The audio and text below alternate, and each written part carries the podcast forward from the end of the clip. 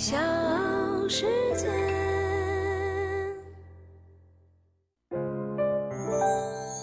大咖故事，故事舅舅，越说越有。爱尔眼科已经十八岁了，从上市之初的七十亿元市值，到如今突破两千亿大关。当年的爱尔就是在公立医院眼科一统天下的局面下诞生的。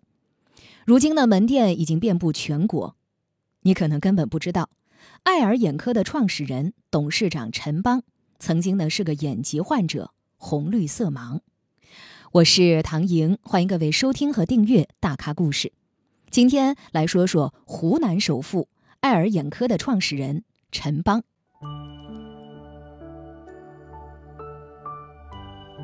二零二一胡润百富榜的出炉，湖南有四人上榜。排在第一位的就是爱尔眼科的陈邦，以排名二十六、财富一千三百五十亿人民币的成绩，成为了湖南首富。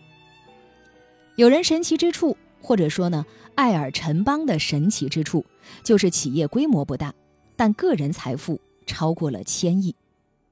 在千亿富豪的企业当中，规模最小的是爱尔眼科，二零二零年营业收入仅一百一十九点一二亿元。两个爱尔眼科的营业收入也达不到今年中国民营企业五百强的门槛，但是创始人陈邦个人财富达到了一千三百五十亿元，堪称神奇。千亿富豪里面，做出年营业收入超过一千亿元的企业的人比比皆是。刘强东的京东营业收入超过了七千亿，王文莹的正威国际。陈建华的江苏恒力集团，营业收入也都接近七千亿元，但他们的财富都少于陈邦，这到底是为什么呢？陈邦又是如何做到的呢？一九六五年，陈邦出生在湖南长沙一个军人家庭，受到家庭的影响，他一直就对从军有非常高的热情，而且他家在长沙的闹市中心。让他从小就了解到闹市的运营规律，身边呢也接触了不少商人，这些环境从小就影响着陈邦。陈邦毕业之后选择了当兵，报考军校，可是哪里知道，军校体检的时候，陈邦才知道自己是个红绿色盲，不得不被迫中断自己的军人梦。但是两年的军旅生涯塑造了陈邦自律的精神和顽强的意志力，还有说到做到的执行力。退伍之后呢，陈邦就到了一家国企去上班。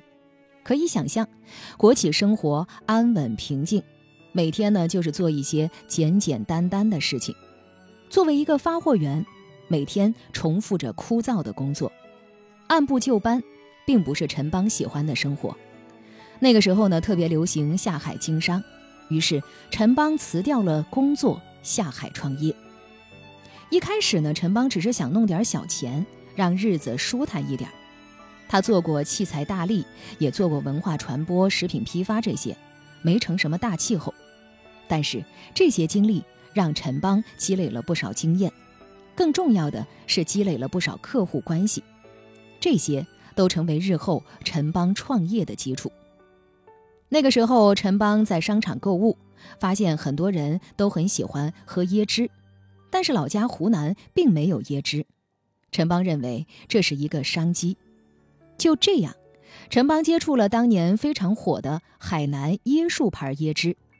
凭借着这几年积累的经验，陈邦拿下了椰汁代理权，也正好赶上椰汁的大销时期，赚到了人生的第一桶金。大咖故事，故事舅舅，越说越有。欢迎各位继续收听和订阅大咖故事，我是唐莹。湖南首富爱尔眼科陈邦的故事，我继续为你讲述。饮料消费市场更新迭代是很快的，越来越多的饮料品牌和口味出来，占据了市场。所以，陈邦代理的椰树牌椰汁也逐渐的被没落和淘汰。陈邦代理生意最后呢是以失败告终的。虽然这是一次失败的创业经历，但是陈邦却没有气馁。当年代理椰汁生意的时候，他曾经去海南考察过市场，意外地发现当地房地产市场的繁荣。那个时候，海南房地产就像一个造币工厂，无数地产大鳄去淘金，万通六君子、冯仑、潘石屹都是那个时期的代表人物，而陈邦也不例外，在海南房地产捞了一把，赚的钱也是曾经经营椰汁的好多倍，身价也是达到了上亿元。房地产行业让陈邦大翻身，财富也迅速的积累。那个时候，二十七岁的他，开的是奔驰六零零，平常住的都是五星级酒店。但是房地产这行从来都是来去一阵风，在一九九四年，海南房地产泡沫破裂，陈邦也受到波及，生意大不如前。为了继续发展，陈邦损失了大半的身家。这个时候，为了度过寒冬，陈邦东拼西凑了八千万。想在海峡的另一边建设一个文化主题公园，而这个选择也让陈邦的人生受到了巨大的打击。一九九五年时期特殊，陈邦投资的几千万元打了水漂，一夜之间，陈邦从上亿资产的富豪，一下子就变成了一无所有的穷人，从以前的风光变成了出入都是坐公交车。住宿也都是在一些招待所随便的凑合一晚。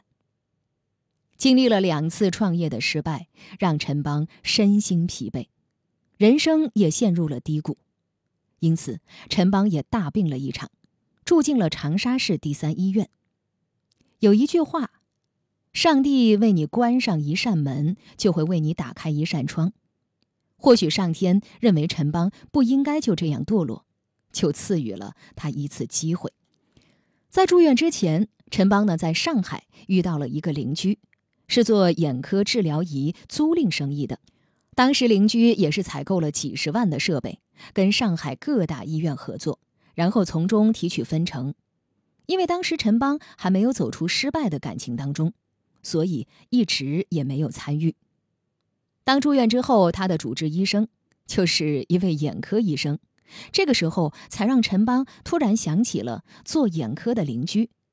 反正自己也是一无所有，还有什么可担心的？就这样，在第二次创业失败的阴影下走了出来。上天又给陈邦开了一扇窗。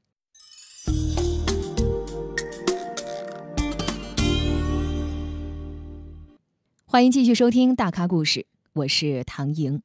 所谓越挫越勇，大概说的就是陈邦的创业经历。陈邦把握住了这次做眼科治疗仪的机会，拿出了最后的三万块钱，再一次投入到创业当中。他这一次呢，先从小领域开始做起，从当时比较冷门的眼科医疗行业做起。在九七年的时候啊，从国外进口了治疗眼科白内障的一种手术的设备，叫白内障超声乳化仪。跟医院呢进行合作，通过跟国有医院呢成立科室这样一种方式呢进入了医疗市场。那么通过几年的合作，那我们对医疗市场就非常熟悉了。正好在两千年的时候，国家呀颁布了一些新的政策，推行了医疗体制改革，允许社会资本开办营利性医院。那我们觉得。呃，我们有几年的跟医院合作的经验，我们觉得要长久在这个行业内把它做深、做突、做强的话，就是说必须要有一个自己品牌的医院。零二年就开了第一家爱尔眼科医院，当时是在长沙，批医院还比较困难。那么我们是兼并了长沙钢厂的一个职工医院，通过它改制以后，再变成一个营利性医院。我们对政策比较敏感啊，所以说我们就抓住了这个机会。所以说，在零三年就拿到了营业执照啊，那么也就是现在爱尔眼科医院集团的前身。那个时候呢，莆田系已经从游击战中逐渐升级，开始走进大医院，同样也是以院中院的形式承包了一些原本不大赚钱的科室，大多集中在男科和妇科。乱象之下，国家从两千年开始整治院中院，同时也下发了新政策，允许民营资本开办。盈利性医院，在莆田系被从公立医院中清理出来的同时，陈邦也从医院里搬家了。先是在老家长沙收购了一家公立医院，然后又在沈阳开了第一家眼科医院，另立门户。为了获得足够的资金，当时的陈邦动用了承兑汇票、融资租赁、信托计划等多种融资手段，投入了全部的身家，用尽了能用的杠杆。但失去公立医院的资源之后，他新开的眼科医院可以说是门可罗雀。似乎又要重蹈前两次创业失败的覆辙。幸运的是，这一次他找到了携带资本的合伙人，最终不仅没有就此罢休，还从2003年开始，在长沙、成都、武汉等地陆续开出了四家医院，走上连锁的道路。可以说，陈邦在逆境中放手一搏，趁着眼科医疗变成热门的东风，爱尔眼科。生意也顺风顺水的发展，名气也迅速的跻身一线水准。在爱尔眼科成立还没到一年的时候，陈邦就打算把公司弄到外国去。当时陈邦和美国的风投谈了两年，那边也非常感兴趣，但是陈邦在紧要关头放弃了。陈邦认为，境外的资本不能很好的处理民营医院在国内的欠款，所以陈邦打算。自己来弄。虽然这一次的资本以夭折告终，但是却吸引了国际金融公司的青睐。在二零零六年的时候，陈邦拿到了八百万美元的支票。虽然这支只是借贷而不是入股，但是也成为爱尔眼科上市的关键。从那之后，公司的各项管理都按照国际标准执行，才让爱尔眼科上市显得那么轻松。二零零九年，爱尔眼科成功的登陆创业板。上市时，爱尔眼科已经在全国十二个省市设立了十九家连锁眼科医院，门诊量、手术量均处于全国同行业首位。直到今天，爱尔眼科的主要业务包括准分子手术，也就是近视手术、白内障手术等医疗服务业务和视光服务业务，也就是配眼镜。其中，近视手术、白内障手术和视光服务合计贡献了爱尔眼科百分之七十二的收入和百分之七十七的毛利，是最主要的三项业务。在之后的几年，陈邦也陆续扩大自己的市场规模，开始不断的开设连锁医院，让爱尔眼科出现在每一个地方。陈邦的眼科医院也是涉及三十多个省区，建立了三百多家眼科医院。在国外还有八十多家。现如今，爱尔眼科已经市值两千多亿，而陈邦也稳坐湖南首富。爱尔的发展史也是中国医疗体制改革的一个发展史，可以说一个缩影吧。爱尔呢，应该来说，首先享受了国家的医疗改革的红利。那么，爱尔呢，我们抓住这种机会，所以说才有今天的爱尔。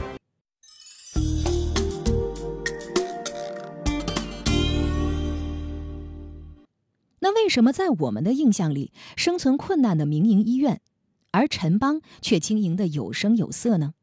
医疗行业有金牙银眼铜骨的比喻，讲的是医疗行业中各个科室的赚钱能力。爱尔眼科虽然属于排在中间的银眼，但和代表金牙生意的上市公司通策医疗相比，二零一九年的毛利率反而还高出了三个百分点。着实是个利润丰厚的细分领域。和其他独立科室相比，眼科不需要像妇科、骨科那样配备 CT、血液检测相关的全套设备，可以将有限的资金投向更有针对性的资源。除此之外，在口腔医院里，只有治疗产生的费用才能通过医保报销，而治疗性的收入在口腔医院整体收入中占比较低。而在眼科医院则不一样，包括白内障手术、视网膜脱落等一些眼底病，均被包含在医保目录中。这类收入在爱尔眼科总营收当中占到百分之二十五的比重，提高了患者的治疗意愿，也增加了眼科医院的收入。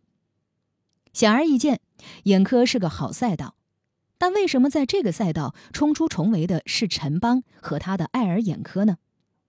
深谙资本的力量，并且有效的运用，是陈邦成功的关键一步。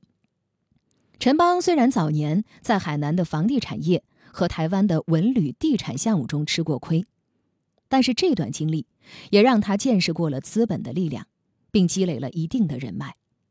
二零零三年。他没有因为沈阳和长沙的两家医院经营不善就放弃，而是找到了携带资本的合伙人，并且穷尽了各种融资手段，最终在四个城市开启了连锁店的模式。更重要的是，曾在2004年与其有过接触的美国风投公司，虽然最终没能促成爱尔眼科在纳斯达克上市，但是给爱尔眼科带来了一个至关重要的投资商。国际金融公司 IFC。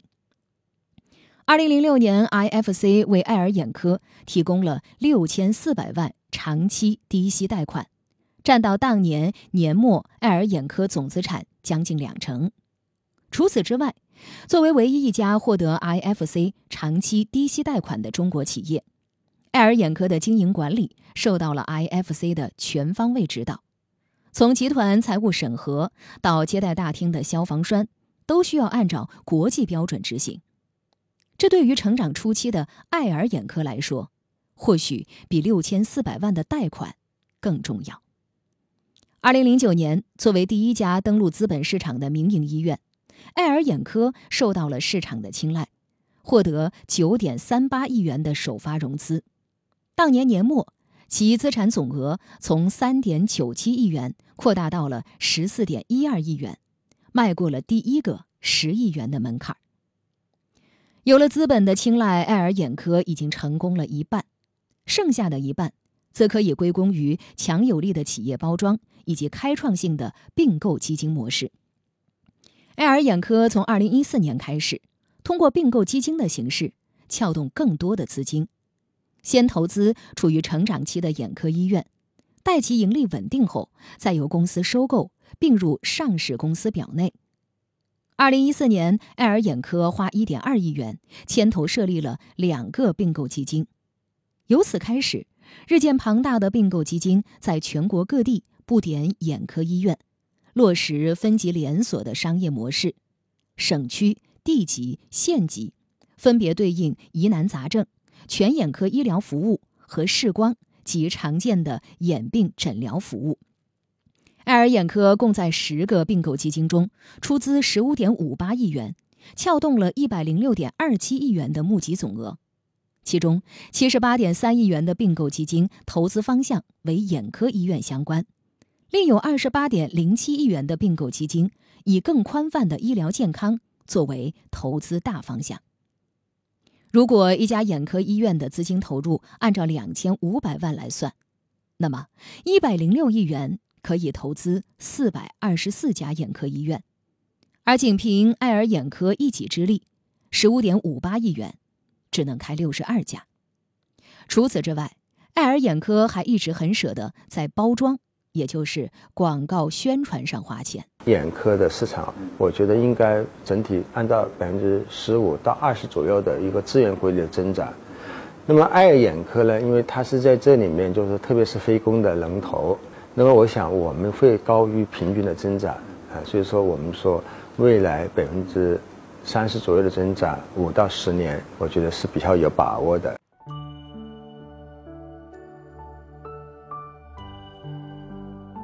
不过走到今天，爱尔眼科和陈邦似乎站在了一个十字路口。上市后第二个十年刚刚开始，就遇上了新冠疫情这个残酷的考验。二零二零年上半年收入四十一点六四亿元，归母净利润六点七六亿元，同比分别减少百分之十二点三二和百分之二点七二，是上市以来的首次业绩下滑。但对比口腔医院，爱尔的业绩还算坚挺。陈邦靠着自己的骡子精神，成为长沙特有的商业奇才。在他的身上，正是应验那句“没有人能随随便便成功，只有不放弃，才能笑到最后”。面对未来，陈邦已经提出了新十年的目标，但是爱尔眼科还能延续过去十年的高增长吗？我们拭目以待。小世界。